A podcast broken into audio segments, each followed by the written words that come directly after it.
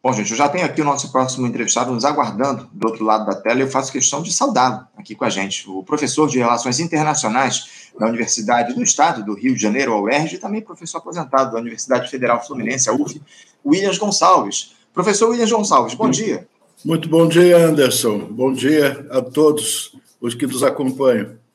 Professor Williams Gonçalves, botafoguense, também está feliz como eu hoje aqui. Eu sou tricolor, estou feliz pela classificação do Flusão para a final da Libertadores e o professor Williams vibrando aí com a liderança do Botafogo no Campeonato Brasileiro, né, professor Williams? E domingo tem clássico, hein? Tem Fluminense e Botafogo, meus, o clássico vovô. Meus parabéns, foi uma grande, foi uma grande vitória, foi uma grande alegria. Domingo vai ser diferente, mas comemorem até domingo. Tenho lá minhas dúvidas, professor, se a história vai ser diferente no domingo, mas vamos aguardar aí esse é. importante clássico aí que a gente vai ter. Segunda-feira é, a gente conversa. É isso. Esse clássico válido pelo Campeonato Brasileiro no próximo domingo, às 16 horas, lá no Maracanã, a casa aí do tricolor nesses últimos tempos. A gente vai acompanhar de perto esse, esse confronto. Mas a gente quer tratar com o senhor, professor, na, na edição de hoje, a respeito dos temas relacionados à política internacional. Né? Eu tenho alguns assuntos para trazer aí para esse nosso diálogo, começando, professor William, sobre. começando falando sobre esse conflito que há lá no leste europeu entre a OTAN e a Rússia. Essa aqui é a verdade, né? E as repercussões desse, desse conflito. Porque na última semana, o Williams, o canal Baza, que seria associado ao Serviço de Segurança russos, ele divulgou a informação de que o país estaria se preparando para realizar exercícios de defesa e evacuação de grandes territórios ainda neste mês de outubro. Os treinamentos eles ocorreriam devido à preocupação de Moscou, ou a suposta preocupação aí com a possibilidade de conflitos armados envolvendo nações com capacidade nuclear próxima às suas fronteiras. É importante citar também, professor Williams, que a Rússia anunciou na última semana a ampliação em 70% do seu orçamento de defesa, enquanto os ucranianos pediram aí à OTAN o envio de mais armas e munições para esse conflito lá no leste europeu. Para acrescentar uma outra informação, a gente teve aí a realização de testes de alarmes de emergência em celulares nos Estados Unidos e também na Rússia no dia de ontem. A gente sabe bem, né, professor Williams, que há muito blefe, muitas informações desencontradas, muita notícia falsa plantada para provocar preocupação. Mas, de toda forma, o senhor acredita em um acirramento aí desses conflitos em escala global a partir desses últimos movimentos que a gente tem observado? Há uma nova escalada, ou haveria uma nova escalada nessa, nessa guerra que possa culminar na destruição absoluta, num confronto de caráter nuclear, professor? Para começar, não há como evitar de lembrar a famosa frase de que numa guerra a primeira vítima é a verdade. É? Então faz parte, faz parte da guerra o, o, essa, essas mentiras, essas fake news, essas notícias falsas é, que são disseminadas. Os militares chamam isso de guerra psicológica. É? São notícias com a finalidade de minar a vontade do, do inimigo. Mas, é, Anderson, o, a questão uh, objetiva, independentemente da veracidade dessa, dessas notícias, não é? é independentemente disso, a, a, verdade é que chegamos a um momento de inflexão da guerra. É, a guerra vem se prolongando há, há um bom tempo, sem perspectiva de, de solução. Aliás, já houve, é? já houve um esforço no sentido de, de diálogo. No entanto, o Zelensky trocou o diálogo pela ofensiva militar. E hoje essa esse quadro, essa decisão, ela está ela está vamos dizer, a, a conta dela está sendo apresentada, porque há um mal-estar, um mal-estar generalizado. A começar nos Estados Unidos. Vejam que o, o presidente da Câmara foi, foi derrubado. Foi derrubado por iniciativa de um grupo situado à direita do Partido Republicano e que questiona né, fortemente a ajuda militar que os Estados Unidos têm prestado à Ucrânia. Não vamos, não vamos esquecer que o, o, o Donald Trump, na sua campanha para a presidência, na campanha que antecedeu seu exercício na presidência, ele foi. Você me desculpe a saída do ar, mas foi motivos alheios à nossa vontade. Um é, a gente sabe bem como é que funciona essa, essa questão da conexão na internet, isso é normal acontecer, mas fique à vontade para retomar aí o é, seu pensamento é, a respeito. Foi a queda da energia elétrica. Um... Ah, então está explicado, está certo. É, Fique à vontade para você retomar o seu pensamento. Sim, pois é, mas eu, eu, eu dizia que o, a, posição do, a posição do Trump sempre foi contrária a, a, guerras. Né? O Trump considera que os Estados Unidos gasta dinheiro desnecessariamente eh, protegendo outros países, ao invés de investir na população, na sociedade norte-americana. E, e, e, essa manifestação no Congresso, né, entre outros fatores, é, acusa esse, esse derrame, porque a verdade é a seguinte: o, o governo, o, o executivo norte-americano, é, solicita é, verba para, para é, emprestar a, a, a, Ucrânia, mas a verdade é que tem parte do dinheiro que não sai dos Estados Unidos. Porque pagam comissão aqui, pagam comissão ali, é? e, e, e, e uma, só uma parte que vai, e vai para comprar armas. É? Portanto, é, é uma, uma operação assim é, um tanto nebulosa. E, e depois há um problema na Europa. Problema na Europa porque os Estados Unidos julgavam que iam derrubar a economia russa. Mas isso não aconteceu. Antes, pelo contrário, a economia russa está crescendo. E os países vizinhos é, da Rússia, os países europeus que estavam prestando apoio à Ucrânia começam a retirar esse apoio. A Eslováquia é o caso mais claro, o caso público, né? uma vez que mudou o governo e o governo mudou a posição e passou para uma posição pró-Rússia. Né? Apoiava a Ucrânia dentro da OTAN e apoia a Rússia. O outro caso é da Polônia. Né? A Polônia tomou uma posição assim muito assertiva em favor da, da Ucrânia, em favor da contra a, a Rússia, mas acontece que a população polonesa que não gosta dos ucranianos está reclamando com a imigração ucraniana. É, portanto, e, e, depois a própria economia ucraniana que já não, não consegue não consegue respirar vamos assim, assim dizer. Não é? E o que está ficando claro para todos. Hum, ah, sim, desculpe, ainda tem a Alemanha. Hum, a Alemanha, a oposição, a oposição de direita né, é, anti-OTAN, ela tem, tem crescido dentro da, da Alemanha, além dos encargos econômicos. É? Os prejuízos causados pela tomada de posição anti-Rússia, tendo em vista a conexão entre as duas, as duas economias. Né? Portanto, o que nós temos assistido é um desgaste. Né? A guerra, ao se prolongar, ela tem desgastado o, o, os apoios à, à, Ucrânia. E o, o principal, né? o, mais, o mais importante, creio eu, né? essa liderança dos Zelensky começa a ser contestada verifica-se, começam a aparecer vozes de que o Zelensky é um irresponsável, hum, que não deseja negociar e que alimenta né, a ideia louca de que vai derrotar a Rússia. E está arrastando todos nessa, né, nessa aventura. Hum. Portanto, o, o prolongamento da guerra, longe de de resultar naquilo que os Estados Unidos esperavam. Né? O que, que os Estados Unidos esperavam? Que o Putin fosse derrotado dentro da Rússia, que houvesse um, um movimento político no sentido de tirá-lo do poder. Mas acontece que ele conseguiu afastar todas as manifestações. A última delas foi a daquele grupo é, é, privado, né, do Wagner, né, que é, que, enfim, ensaiou, ensaiou uma, uma mudança de posição, depois voltou atrás e depois, lamentavelmente, o seu líder sofreu um acidente aéreo. Né?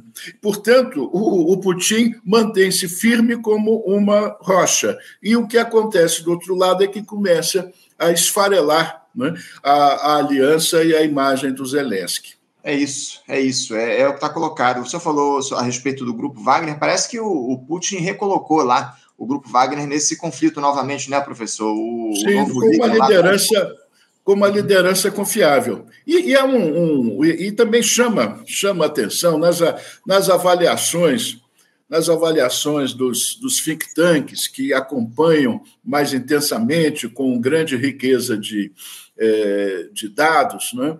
o, que, o que chama a atenção também é que os Estados Unidos arrastaram a, a OTAN nesse apoio à Ucrânia, ou melhor, os Estados Unidos incentivaram a Ucrânia hum, a provocar essa situação com, com a Rússia.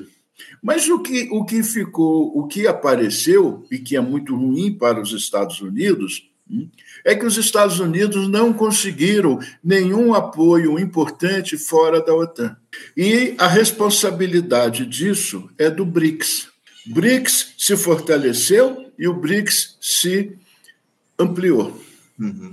reunindo poderosas economias do, do mundo periférico, ou do mundo periférico em ascensão.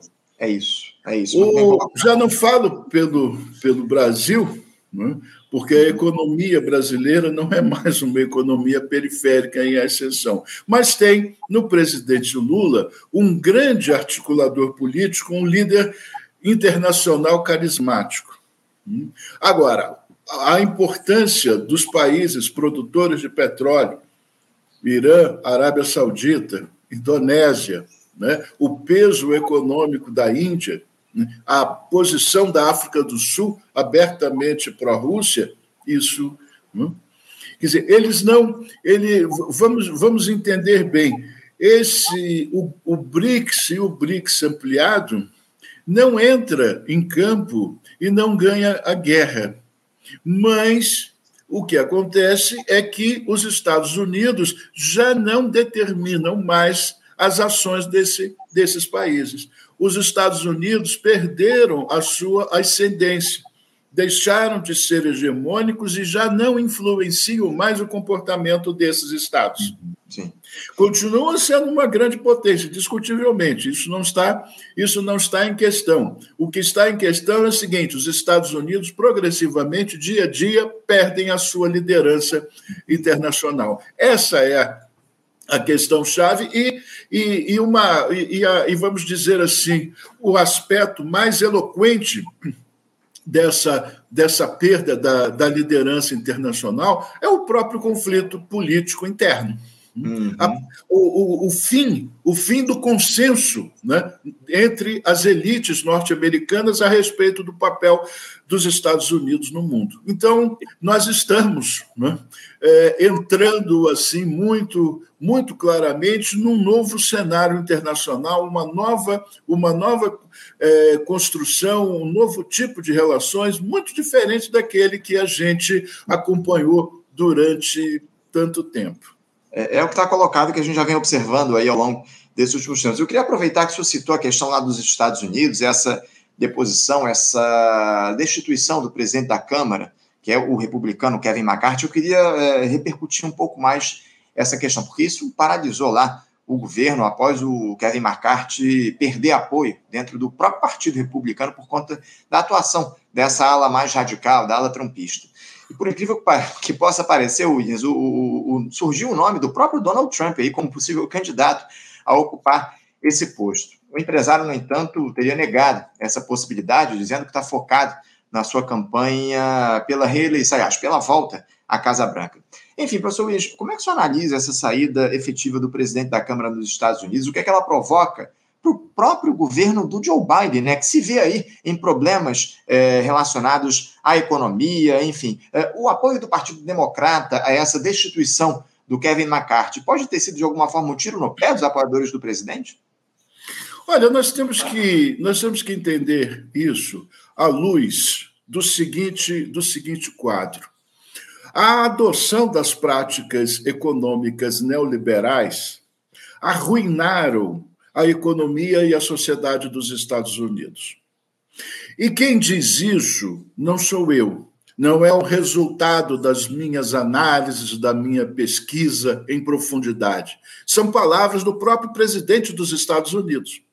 O, o, toda a fortuna dos Estados Unidos, a ascensão, a hegemonia, do, a ascensão, a posição hegemônica dos Estados Unidos, se deveu ao fato de os Estados Unidos, a economia norte-americana, ter conseguido criar uma ampla classe média. O, o, os Estados Unidos eram vistos como uma sociedade de classe média. Aquilo que o economista eh, norte-americano Galbraith chamava de sociedade afluente, a sociedade de consumo. Porque quem consome, quem consome em grande, em grande quantidade, em, em grande volume e que mantém a economia sempre em crescimento é a classe média. O consumo, o consumo dos super ricos é um consumo muito restrito. É? Os super ricos consomem produtos é, que são exclusivos, ao passo que a classe média não. A classe média consome em grande, em grande quantidade. Ora, essa sociedade de classe média foi destruída pelo neoliberalismo. Uma parte substantiva da classe média afundou na pobreza. E uma parte importante da classe da classe operária norte-americana caiu na miséria. Os Estados Unidos têm hoje uma estrutura de renda de país do terceiro mundo uma, uma concentração absurda de renda né, nas mãos de poucos super ricos. Então, isso, isso tá, é, essa situação econômica está tá, tá sendo é, cobrada é, politicamente. É o Biden que, que, é, que disse isso. Agora, eles não sabem o que fazer. Eles não sabem o que fazer. Não é? Porque tem, tem um compromisso pétreo, vamos assim dizer, com os princípios liberais, é? e eles ficam presos numa armadilha. Né? Há pouco tempo nós vimos uma, uma cena esdrúxula, bizarra, né, do presidente dos Estados Unidos apoiando a greve dos trabalhadores.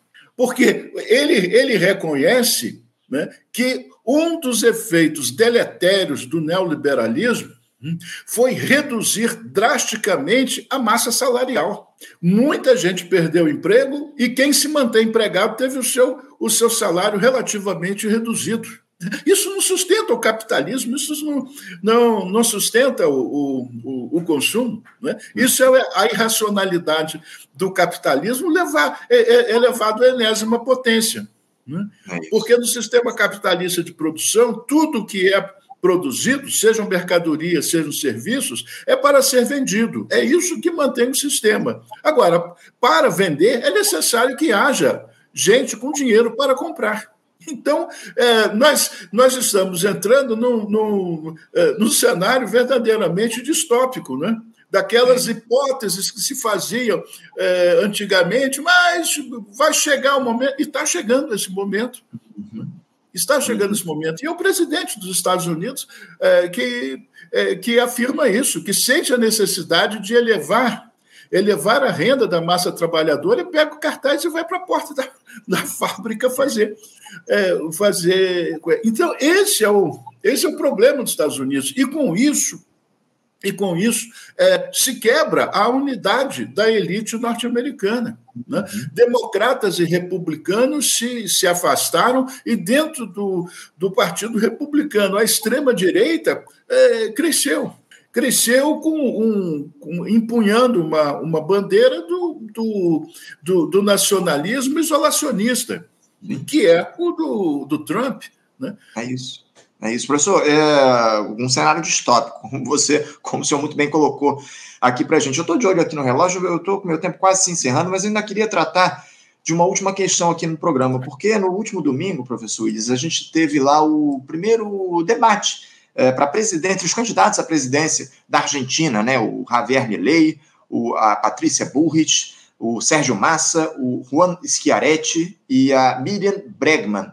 É, eles se enfrentaram lá na TV, lá na, na Argentina, estiveram frente a frente. A análise majoritária de que esse primeiro encontro aí não, não teve lá vencedores. É, mas eu queria que o senhor falasse um pouco, e, e, o tema aí principal que se deu aí nesse debate, como não poderia deixar de ser, foi a economia, né? A economia argentina está passando por uma situação gravíssima nesses últimos tempos. Mas eu queria que o senhor falasse a respeito de como é que está o quadro aí lá na, na, na, Argentina, porque as eleições faltam aí pouco mais de duas semanas para o pleito, para as eleições presidenciais. Como é que o senhor vê nesse momento a disputa pela presidência da Argentina, nesse momento aí, no dia 20, se eu não estou enganado, que vai acontecer as eleições na Argentina. Como é que você observa o quadro lá, por enquanto, nesse momento, professor?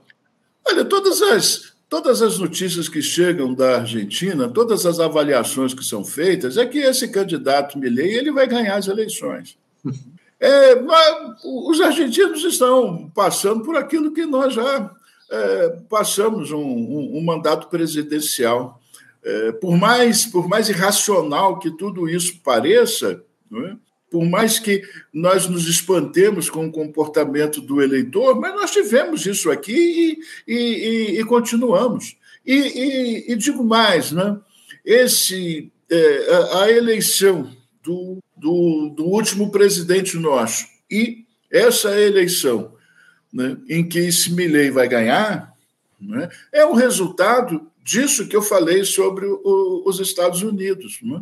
Nós temos uma, tanto no Brasil como na Argentina, em toda parte, nós temos uma população que foi praticamente excluída da sociedade, que trabalha apenas para a, a, a próxima, a próxima refeição, sem saber se terá uma, uma refeição seguinte. A massa salarial se reduziu e o, o desemprego, desemprego graçou. E todas as organizações de proteção ao trabalho, principalmente aos sindicatos, né, foram criminosamente é, esvaziados. Então, você tem uma, é, uma, uma, uma população que, que, que vê a, a política como uma brincadeira. Uhum. Não consegue, não consegue, é, não consegue perceber o que o que para nós é, é muito óbvio, né? que entre, entre o que o, o, indivíduo fala, o candidato fala e o seu dia a dia, há uma conexão direta. As pessoas não veem isso. Esse é o problema da, é, é, é, esse é o problema da despolitização. Né? A política gira numa, numa órbita que as pessoas julgam diferente da, da sua, da sua realidade. É como se assistissem a um jogo de futebol, sentados na arquibancada. A política está lá, as pessoas se levantam e, e vão embora, como se aquilo que estivesse jogando lá não estivesse é, decidindo o destino delas. Mas elas não têm, elas não têm recursos né, para isso, não têm instrumental é, para isso. Então, quanto mais absurdo o sujeito disser, quanto mais vulgaridade ele disser, mais cai no gosto dessa dessas pessoas que infelizmente estão nessa, nessa situação. Nós experimentamos isso, né? de certa forma ainda vivemos isso, não, não podemos dizer que escapamos completamente, né? estamos aí vivendo uma trégua e os argentinos estão experimentando isso agora. É isso, é o que a gente tem observado, lamentavelmente, ao longo dos últimos tempos. Professor, ainda tinha alguns temas para tratar aqui com o senhor, eu queria falar um pouco de Bolívia, porque está acontecendo também um problema sério lá, é, de representação, não de representação, mas de disputa política lá entre o Evo Morales e o presidente Luiz Arce, né? Inclusive, ele foi expulso lá do partido do MAS, né? Que é o partido que está no comando da política da, da Bolívia, mas a gente vai ter que deixar para uma outra oportunidade, porque eu estou com meu tempo mais do que esgotado, nosso próximo entrevistado está nos aguardando, mas certamente a gente vai ter outras, outros momentos aí para fazer esse diálogo, professor. Muito obrigado pela sua participação e boa sorte ao seu Botafogo no, no Clássico de domingo, né? Torcendo aí pela Fluminense. Anderson, não há que agradecer, é sempre um prazer participar do Faixa Livre. Um grande, um grande abraço, depois eu vou mandar um lenço para você na, no domingo à noite. Tchau, tchau. Um abraço, professor, até a próxima. Tchau, tchau. Conversamos aqui com o professor Williams Gonçalves, com o botafoguense Williams Gonçalves, professor de Relações Internacionais da Universidade do Estado do Rio de Janeiro, a UERJ, e professor aposentado também na Universidade Federal Fluminense, a UF, tratando aqui no nosso programa a respeito dos temas internacionais, sempre um diálogo muito produtivo com o professor Williams Gonçalves. Você, ouvinte do Faixa Livre, pode ajudar a mantê-lo no ar. faça sua contribuição diretamente na conta do Banco Itaú. Agência 6157. Conta corrente 99360, dígito 8. Esta conta encontra-se em nome do Sindicato dos Professores do Município do Rio de Janeiro e região, o Simpro Rio, uma das nossas entidades patrocinadoras, mas seus recursos são destinados exclusivamente para o financiamento do nosso programa. Você pode fazer sua doação de qualquer valor, utilizando também a nossa chave Pix, que é ouvinte@programafaixalivre.com.br. Sua contribuição é fundamental para a manutenção desta trincheira progressista no ar.